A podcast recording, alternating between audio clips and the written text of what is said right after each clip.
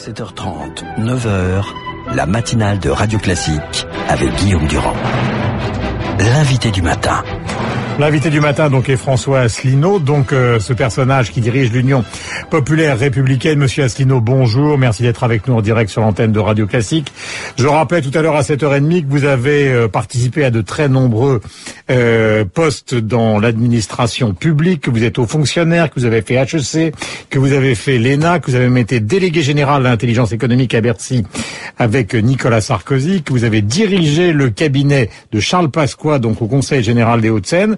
D'où vient cette envie de faire depuis dix ans de la politique et d'avoir votre propre parti Bien, écoutez, merci de me recevoir. Euh, si j'ai créé un parti politique, ce n'est pas par vanité personnelle, c'est tout simplement parce qu'il n'y avait pas d'offre politique correspondant aux analyses que j'ai faites justement dans les cabinets ministériels que j'ai, dans lesquels j'ai été euh, employé et que vous avez euh, rappelé, que je rappelle, j'ai travaillé notamment auprès du ministre de l'Industrie et du Commerce extérieur dans le gouvernement Balladur et auprès du ministre des Affaires étrangères dans le gouvernement Juppé sous la présidence Chirac. Mhm.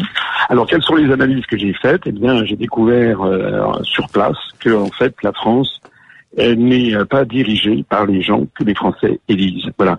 En réalité, toutes les grandes décisions concernant l'avenir des Français sont prises par trois structures la Commission européenne à Bruxelles, qui applique les traités européens, la Banque centrale européenne à Francfort, qui fixe la politique monétaire, budgétaire et j'en passe.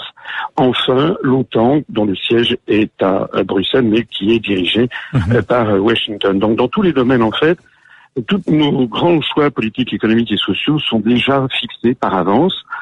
Et en particulier, alors j'insiste beaucoup, et je vais insister dans cette campagne, sur le fait que si nous restons dans l'Union européenne, dans l'euro et de l'OTAN, à la limite, c'est pratiquement même plus la peine de voter, puisque déjà le programme a été fixé euh, par euh, la Commission européenne et par les traités européens, en particulier par un rapport qui s'appelle le rapport sur les grandes orientations de politique économique euh, du 18 mai 2016.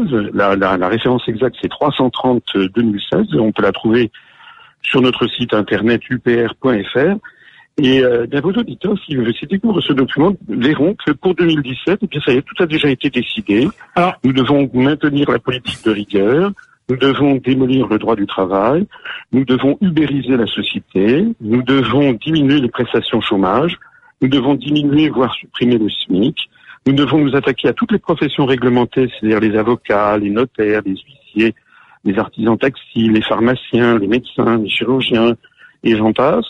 Et puis nous devons également baisser l'impôt sur les sociétés et augmenter la TVA. Voilà. Euh, Donc en fait, c'est ça le programme. Euh, François sinon justement, pourquoi avoir créé votre propre parti pour ne pas et pourquoi ne pas avoir porté ces idées dans d'autres partis, par exemple le Front National?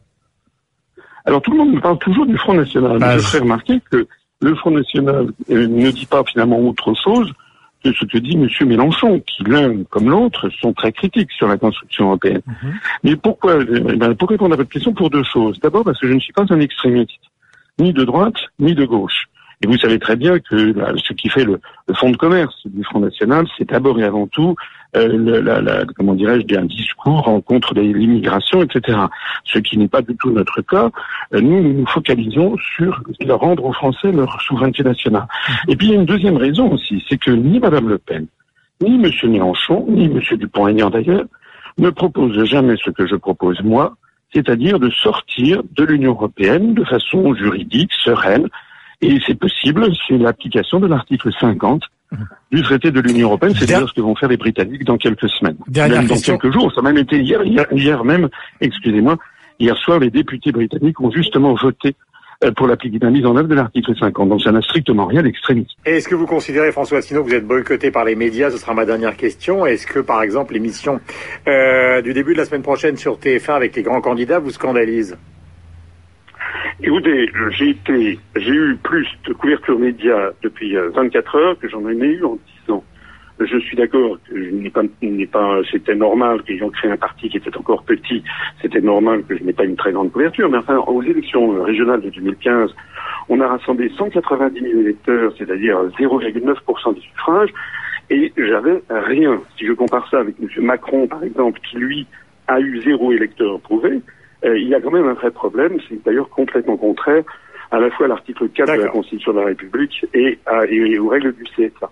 Merci mille fois François Asselineau d'avoir été en direct donc et d'être voir présenté, euh, de vous être présenté et d'avoir présenté donc votre parti l'Union populaire républicaine. 500 signatures obtenues, candidature donc euh, validée. Je rappelle que la date butoir c'est vendredi. Il est 7h55. Nous avons rendez-vous avec David Barou pour le décryptage de l'actualité économique.